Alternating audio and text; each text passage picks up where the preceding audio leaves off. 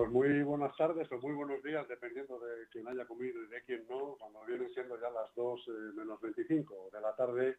Eh, quiero comenzar con, una cosa porque la verdad que eh, nos, ha, encantado la última vez que vimos al alcalde de Casarrubuelos, con el que nos encontramos aquí en este momento, don Vicente Astillero, le preguntamos, él tuvo la deferencia de visitarnos en nuestro estudio y le pregunté, una de las preguntas a las que le sometí fue ¿qué tiene, qué tiene eh, Casarrubuelos eh, que tiene tanto éxito, que es un pueblo donde, donde eh, ¿qué, le podemos decir a la gente para que se anime a venir, a vivir, ya no, ya no a pasar a tomar una caña, unas raciones, a vivir a Casarrubuelos?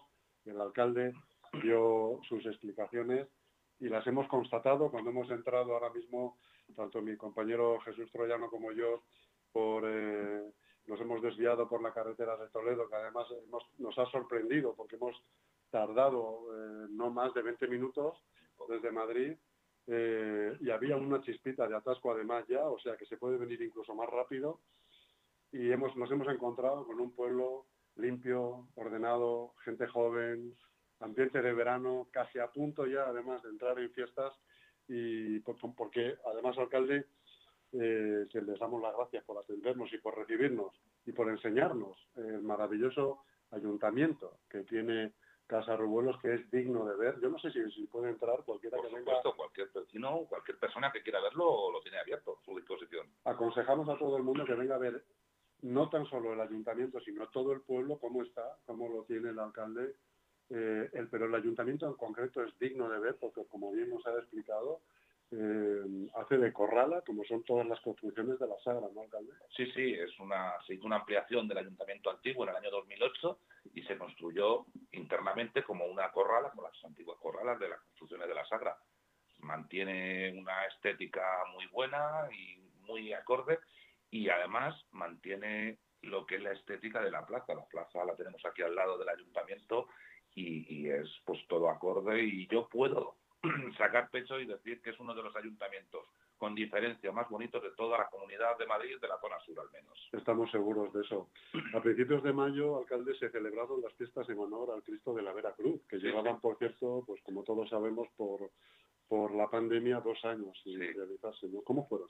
Muy bien, muy bien. La verdad es que había muchísimas ganas de fiesta, que la gente esta tradición, sobre todo la del 1 de mayo, la puesta del mayo, es una tradición que se vive intensamente, la vivimos todos los casarruguerenses desde muy internamente, y había muchas, muchas ganas de fiesta. Desde el primer día de fiesta, que fue, si no recuerdo mal, el 30 de abril, estuvo la plaza llena con muchísima participación, la puesta del mayo fue mm, muy participada, sobre todo una cosa que nos encantó a todos, vimos cómo los nuevos vecinos se integraron también a, participar en esta tradición, vinieron mucha gente joven. La verdad es que ha sido una de las fiestas más participativas que recuerdo desde hace tiempo, sí. Bueno, queremos advertir a todos los que nos estáis viendo y oyendo por LGN Radio y viendo por YouTube que este domingo se celebra la tirada del mayo. Entonces, recomendamos a todos los madrileños que se acerquen a Casa Rubuelos porque es realmente espectacular. es una fiesta que yo particularmente desconocía y ahora cuando nos hemos informado, pues nos ha parecido eh, digno de venir a ver, porque es este domingo además. ¿En qué consiste la, fiesta, alcalde? A ver, eh, la fiesta consiste en que el día 1 de mayo, por tradición, desde, hay constancia de ello desde al menos el año 1600 y pico, cuando se creó la, la Hermandad del Cristo de la Veracruz, se pone un árbol en la plaza de muchos metros. Eso iba a decir que no es un árbol cualquiera. Este año... no, pensemos que es un árbol normal que te puedes encontrar en cualquier pueblo o aquí mismo en Casa Este año son 26 metros lo que mide. Eh, hay constancia de árboles de más de 30 metros aquí y se pone, lo ponen los motos, lo pone la gente del pueblo por medios naturales, o sea, manuales, perdón. Lo ponemos todos pues tirando de unas sogas, con unas tijeras de madera, empujando, entonces es muy curioso porque es una especie de tradición en la que participa todo el mundo.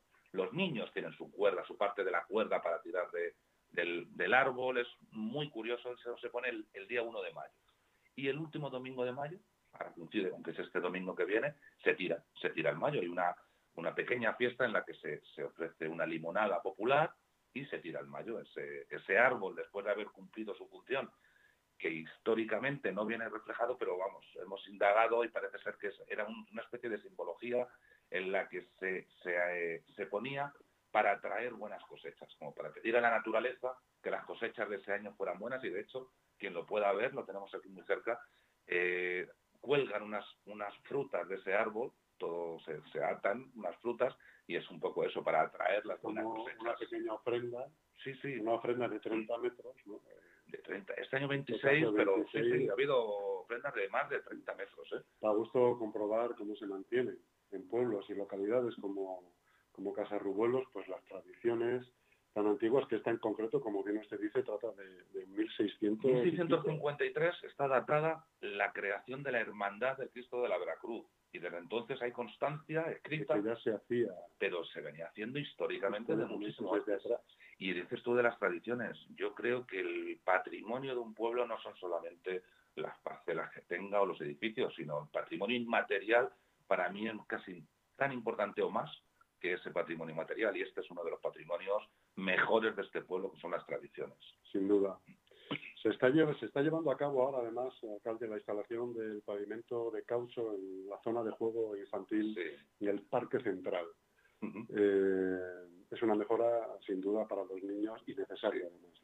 Sí, sí, era muy necesario. Es un parque que cualquiera que conozca Casa Revuelo lo verá porque eh, en el centro del pueblo se ve desde la misma carretera. Bueno, se realiza Casa Revuelos, hay un parque muy grande que era antiguamente una granja y se utilizó pues, como parque y es el lugar de reunión de, de muchísimos niños para jugar. Y se está haciendo para mejorar la seguridad, por un lado, el pavimento de caucho, pero también se está haciendo, se va a empezar eh, en cuanto que se termine el pavimento, el cerrar ese parque, separarlo, digamos, con una valla bonita también, intentando mantener la estética, una valla con un cerramiento de forja también, eh, para separarlo de la carretera. Muchos niños que utilizan ese parque para jugar al fútbol, en el césped y demás, y como medida de seguridad, tanto el caucho de los juegos infantiles como el, cerramiento con valla para separarlo de la carretera. ¿Qué más inversiones eh, tiene previstas el ayuntamiento para este municipio? Bueno, pues eh, antes de ayer estuvimos reunidos, ya estamos trabajando con los técnicos de la Comunidad de Madrid para el plan de asfaltado, un plan que incorpora 25 calles del municipio. Parecen pocas, pero en un municipio como este estamos hablando del 33% prácticamente de las calles del municipio. Estuvo el otro día aquí eh, viéndolo in situ los técnicos de la comunidad, porque es una de las inversiones que hemos dado de alta en el proyecto de inversiones regional. Eh, y queremos que antes de que finalice el verano empiece ese plan de asfaltado, que como digo es muy importante, son más, de, más del 30% de las calles de todo el casco. Aparte de eso, vimos ya con el tiempo que nos viene encima, la Concejalía de Infancia y Juventud también está organizando campamentos urbanos para todos los chavales sí y incluso gente que pudiera venir de fuera. Sí, sí, de hecho se, se, se aceptan gente de otros municipios y históricamente también vienen de todos los municipios de alrededor. Es un campamento, bueno, por un lado están los campamentos multiaventura que, que se hacen los últimos días de junio, desde el 26 creo hasta el 30, no estoy seguro, esos últimos días que se hace fuera del municipio.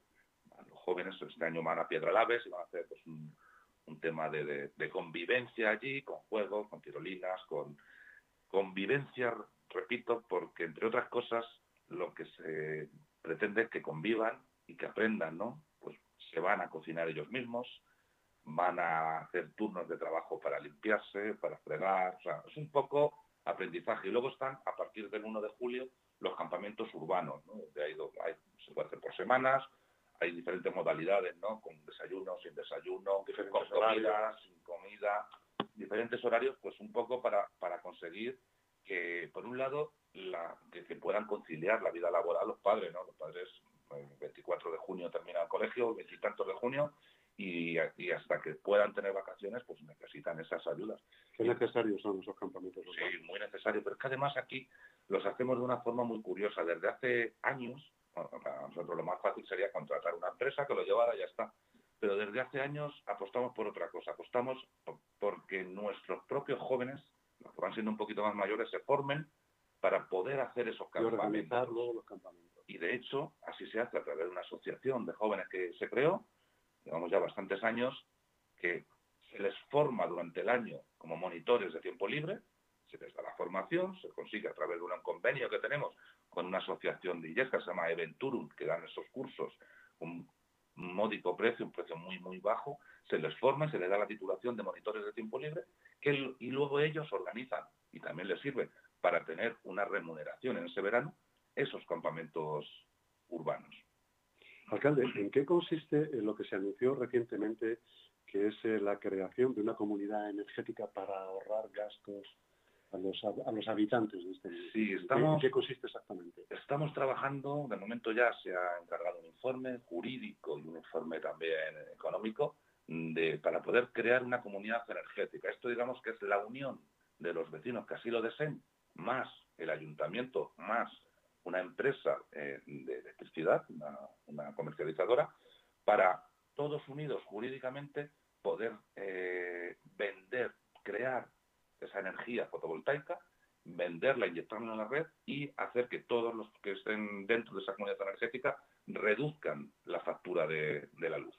es una forma, en vez de poner tus placas solares en tu tejado y negociar tú con tu, comercializadora eh, lo, que se lo que se pretende con esta comunidad energética es crear una agrupación jurídica para tener mucha más fuerza y para poder, junto a una comercializadora, conseguir mucho mejores precios en el mercado energético y una reducción muy importante de la factura de la luz, además sin necesidad de hacer un desembolso, porque esa comercializadora, digamos, que a cambio de gestionar una parte de esa comunidad energética, hace el desembolso de las placas solares, por lo tanto, sin tener que hacer desembolso los vecinos, podrían tener una importante reducción de la luz. ¿Son placas solares que irían en las viviendas de los vecinos o el ayuntamiento tiene que ceder terreno para hacer lo que se conoce como un océano? Efectivamente. Ambas cosas. Nosotros aquí estamos optando no por hacer un océano, sino por utilizar tejados de edificios públicos. Los pondríamos a disposición de la comunidad energética, por un lado, para, para beneficiar a los vecinos, pero también para beneficiar al propio, ayuntamiento, la propia eh, del propio gasto de la luz del ayuntamiento y podríamos mm, reducirlo en un considerable porcentaje. ¿no? Y nosotros no haríamos un océano, como dice, no pondríamos parcelas a, la, a disposición porque también Casarrubuelos es el municipio con el término municipal más pequeño de la Comunidad de Madrid, entonces eh, lo tenemos complicado, pero sí tenemos bastantes eh, tejados, bastantes cubiertas que podemos poner a disposición y en ello estamos y pretendemos que antes del 15 de junio esté ese informe y si puede ser mm, el informe positivo, que creemos que sí, eh, poder lanzar en este mismo verano esa comunidad energética para que todos los vecinos que lo deseen puedan ahorrarse factura de la luz sin tener que desembolsar nada. Cuando uno entra en el ayuntamiento de, de Casarrubuelos, eh, lo primero que ve, bueno, iba a decir, lo primero que ve es un mural, no, lo primero que ve es al alcalde que mide dos metros Casi. un poco de bajo, ¿eh? también eres bastante. Pero es verdad que hay unos murales muy bonitos que el alcalde ha tenido la amabilidad de, explicarnos, pero también eh, este ayuntamiento muestra el compromiso total con la igualdad de género. De hecho, pues algunos habitantes de este municipio se han dedicado a hacer unos grafitis, una serie de murales eh, relativos a ese asunto. Sí, sí, aquí a través de nuestra concejalía de mujer y de nuestra Concejalía de Infancia y Juventud, porque creemos muy importante eh, el, ir concienciando en la igualdad entre hombres y mujeres a todos los jóvenes, nuestros jóvenes, pues una de las acciones que se ha hecho recientemente ha sido unos murales en los que los propios jóvenes de Casa Rubuelos han, han plasmado mediante graffiti en las paredes, sobre todo en las paredes del centro cívico, esa, esa, esa petición de igualdad. Es una de las, es una actuación más de las muchas que se están haciendo eh, por la igualdad, eh, se han dado cursos al personal eh, por la igualdad. En, nuestros jóvenes han hecho un concurso, recientemente hace unos meses hicieron un concurso de vídeos cortos contra la violencia de género y por la igualdad. Entonces, son muchas actividades que se están haciendo en favor de la igualdad y la última que hemos tenido ha sido esa.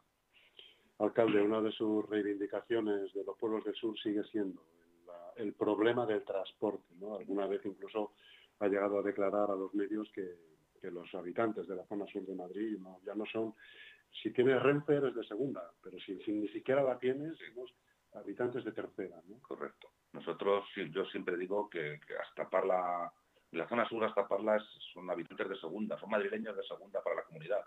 Pero es que los que estamos al sur de Parla, que estamos al sur del sur, somos madrileños de tercera, no nos consideran igual porque no tenemos prácticamente salida eh, mediante transporte público. Por aquí pasan dos líneas de autobús eh, que, nos, que nos están llevando hacia el centro de Madrid y la cadencia de paso puede ser una hora y media aproximadamente entre una y otra, ¿no? Entonces, no tenemos esa facilidad, no solamente para ir al centro de Madrid, sino ni siquiera para desplazarnos hasta el hospital de referencia nuestro, que es el de Parla, a tan solo seis kilómetros y tardamos en algunos casos, si queremos ir en transporte público, más que si fuéramos andando. Yo siempre lo, reivindicamos a la Comunidad de Madrid, los alcaldes de los pueblecitos del sur, independientemente de ideología política, porque para esto sí que hay que recalcar, nos hemos puesto de acuerdo de todas las ideologías, siempre reclamamos a la Comunidad de Madrid que está obligada la Comunidad de Madrid a traernos transporte público, no ya para llevarnos a la Puerta del Sol, no queremos ir al centro, queremos trasladarnos hasta el Renfe más cercana, hasta nuestro hospital de referencia. Queremos un transporte ágil y aunque sea solamente hasta Renfe, pero no puede ser que, tarde más de una hora y media entre un autobús y otro aquí en Casarrubuelos o en otros municipios, como puede ser Cuba de las Sagras, Serranillos, Griñón, etcétera, ¿no? Yo lo estamos reclamando todos, nos parece una auténtica barra basada, pero además es que hay que hablar también de la paralización que tiene la Comunidad de Madrid.